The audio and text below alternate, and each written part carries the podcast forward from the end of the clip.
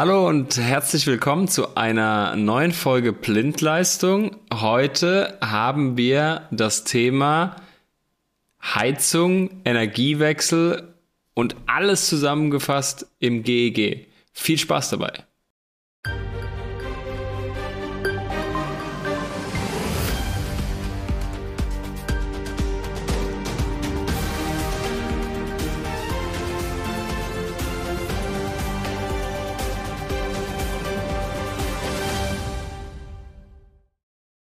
Da ich nicht der Experte bin bei dem ganzen Thema, habe ich mir jemanden heute in den Podcast geholt, der sich genau dieses Wort schimpfen darf, denn Experte. Hi Dominik, schön, dass du da bist. Direkt so viel Lob wieder gleich am Anfang. ähm, ich habe ja schon gesagt, wir, wir sprechen heute über das GEG. Vielleicht mal relativ basic direkt am Anfang. Was ist überhaupt das GEG? Was bedeutet GEG überhaupt?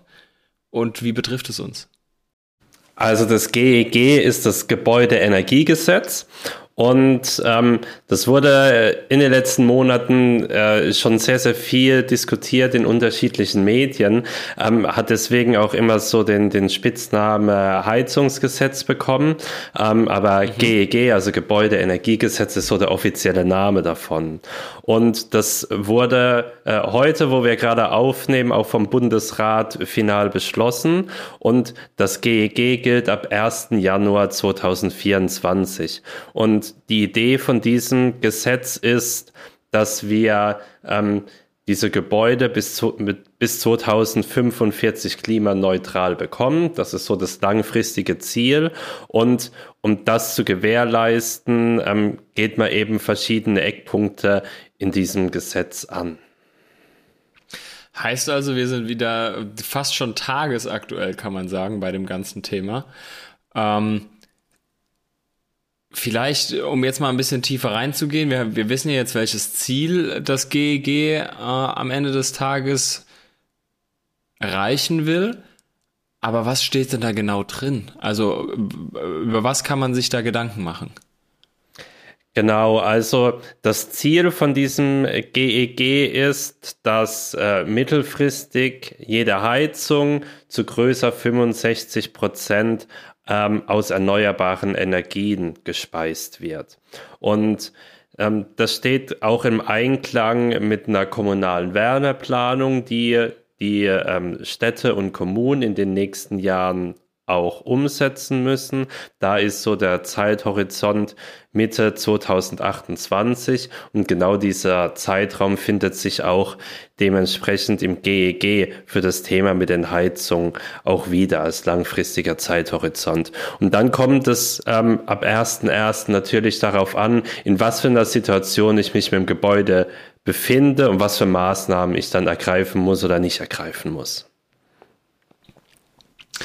Äh, mir fällt jetzt gerade ein, meine Schwiegereltern haben noch eine ganz, ganz alte Gasheizung bei sich daheim. Was ist denn damit? Müssen die dann mit Stichtag 1.1. getauscht werden oder wie kann ich mir das vorstellen?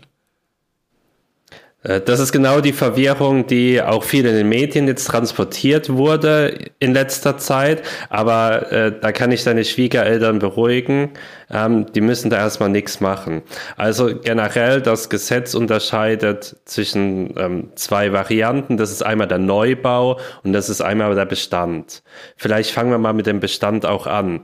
Ähm, da gibt's jetzt, ich sag mal, zwei Fälle, was äh, passieren kann. Entweder deine Heizung läuft ähm, da musst du nichts machen, weil deine Heizung mhm. läuft weiter und dann ist auch kein Heizungstausch notwendig. Ähm, das gleiche gilt, wenn deine Heizung kaputt geht, aber die Heizung wieder repariert werden kann. Dann kann die ganz normal auch wieder repariert werden. So. Okay. Ähm, es kann jetzt aber natürlich auch der Fall eintreten, dass die Heizung so kaputt ist, dass sie nicht mehr läuft und auch nicht mehr repariert werden kann. Mhm. Und ähm, dann habe ich unterschiedliche Möglichkeiten. Ich kann zum einen eine neue Heizung kaufen, die eben diese Anforderungen erfüllt. Also 65 Prozent erneuerbare Energien. Das Ganze wird auch gefördert. Da gehen wir gleich auch nochmal drauf ein. Ähm, aber wenn das nicht möglich ist, finanziell oder aufgrund der Gegebenheiten vor Ort, dann gibt es da auch unterschiedliche Regelungen. Also es wird immer darauf geguckt, dass die Lösung, ähm, die in diesem Einzelfall getroffen wird, für die Bewohner auch eine sinnvolle ist. Das heißt, es gibt da Übergangsregelungen, dass man entweder Fristen auch länger zieht, der Einbau von einer gebrauchten Heizung ist zum Beispiel möglich und äh, es gibt auch eine Härtefallregelung, wenn das wirklich alles nicht greift da kann man im Einzelfall auch von, diesem, von dieser Pflicht entbunden werden.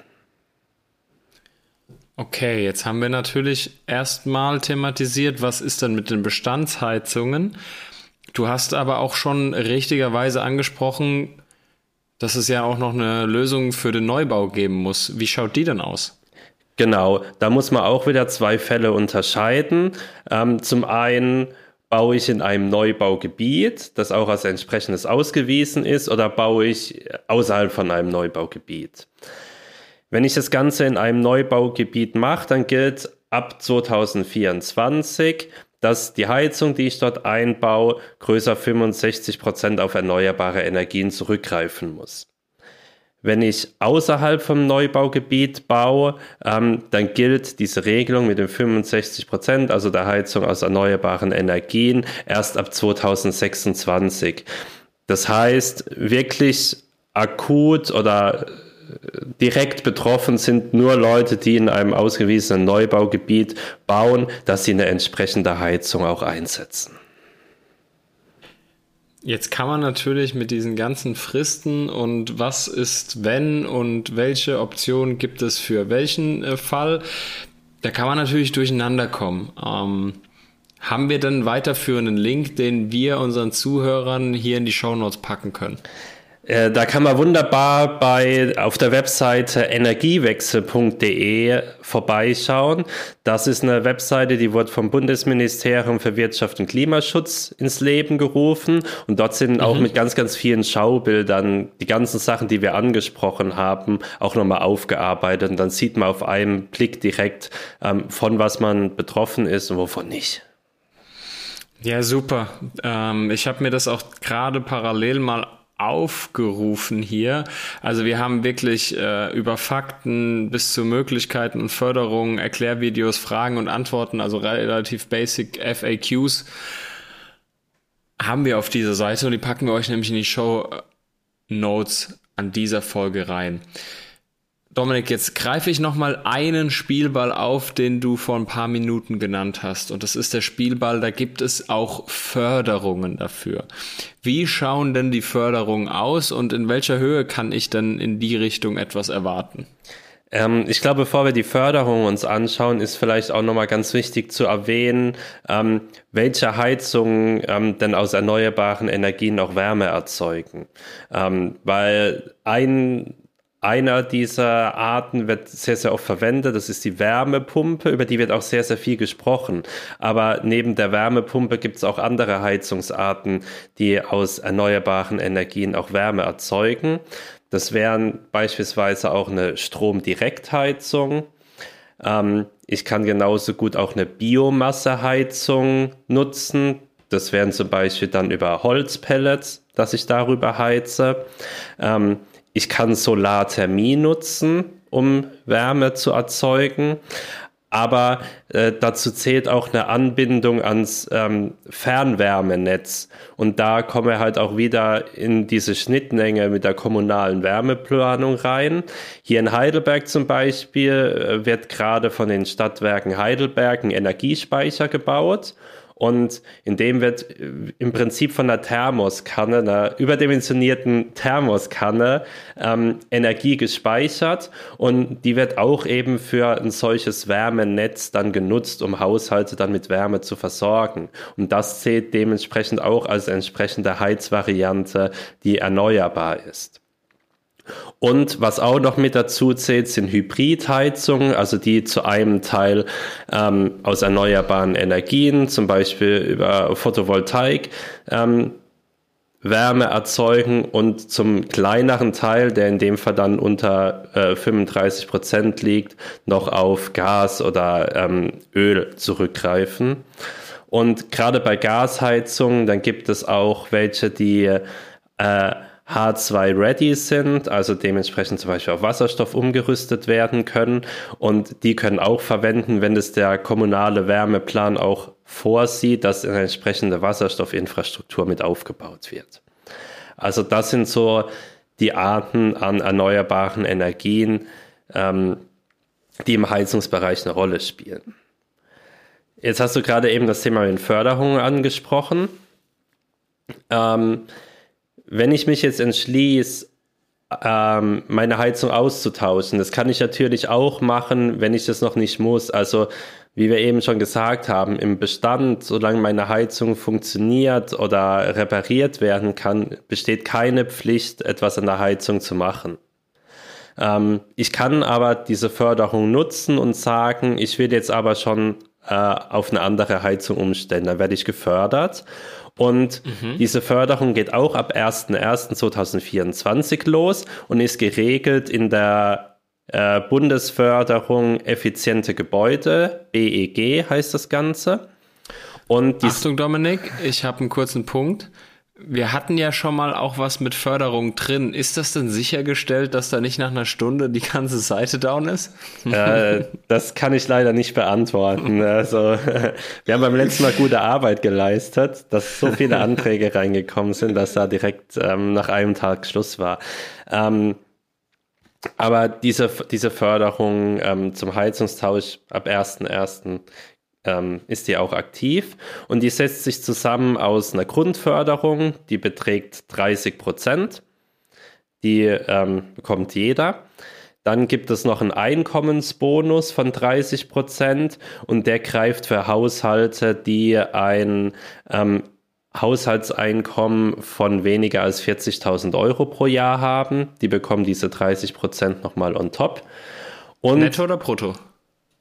Äh, das versteuerbare Einkommen. Und dann gibt es nochmal einen Geschwindigkeitsbonus von maximal 20 Prozent.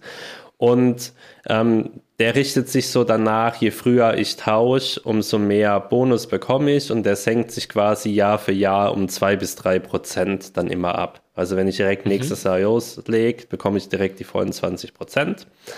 Ähm, und dann senkt sich das immer weiter ab. Ähm, und maximal kann ich für ähm, meinen Heizungstausch eine Förderung von 70 Prozent bekommen. Das ist ja auf jeden Fall schon mal sehr, sehr viel Geld an der Stelle. Also wenn wir dann überlegen, was so ein Heizungstausch kostet am Ende des Tages und eine Förderung von bis zu 70 Prozent möglich ist, dann ist das schon sehr, sehr viel. Genau, die Leute sollen ja da auch hier motiviert werden, auch die Heizung entsprechend früher zu tauschen mhm. und nicht zu warten, bis die alte Heizung äh, kaputt geht an der Stelle. Ja, dann sind wir mal gespannt, wie das alles funktioniert und wie das auch alles anläuft. Ähm, ich kann mir vorstellen, dass das äh, eine gute Sache mit sich bringt ab 2024. Aber wie das wahrscheinlich auch immer so ist, ähm, benötigt vieles vielleicht auch ein wenig Anlaufzeit, vieles auch vielleicht am Anfang noch nicht allzu klar formuliert. Deswegen bin ich mal sehr, sehr gespannt, was ab Anfang 2024 da auch, auf uns zukommt.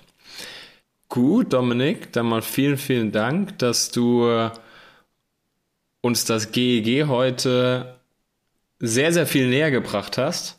Ähm, wir werden ja das Thema auch bald eingeführt sehen und da bin ich einfach mal gespannt, was auf uns, auf uns zukommt. Also da lassen wir uns einfach mal ähm, überraschen, was da, was da alles um die Ecke kommt. Äh, wir hätten auch nie bei der KfW-Förderung 442 gedacht, dass das auf einmal so durch die Decke geht, beziehungsweise so schnell die Seite lahmgelegt wird. Also schauen wir einfach mal, was auf uns zukommt. Ähm, vielen, vielen Dank, dass du uns und unseren Zuhörern ähm, das Ganze ein bisschen näher gebracht hast. In die Shownotes packen wir auf jeden Fall noch weitere Informationen, die ihr euch bei Bedarf ähm, anschauen könnt. Und dann hätte ich gesagt, bis bald, Dominik. Jawohl, bis, bis bald. bald. liebe Zuhörer. Und ähm, ich würde mich freuen, wenn ihr beim nächsten Mal wieder einschaltet, wenn es heißt Blindleistung, der Elektriker-Podcast.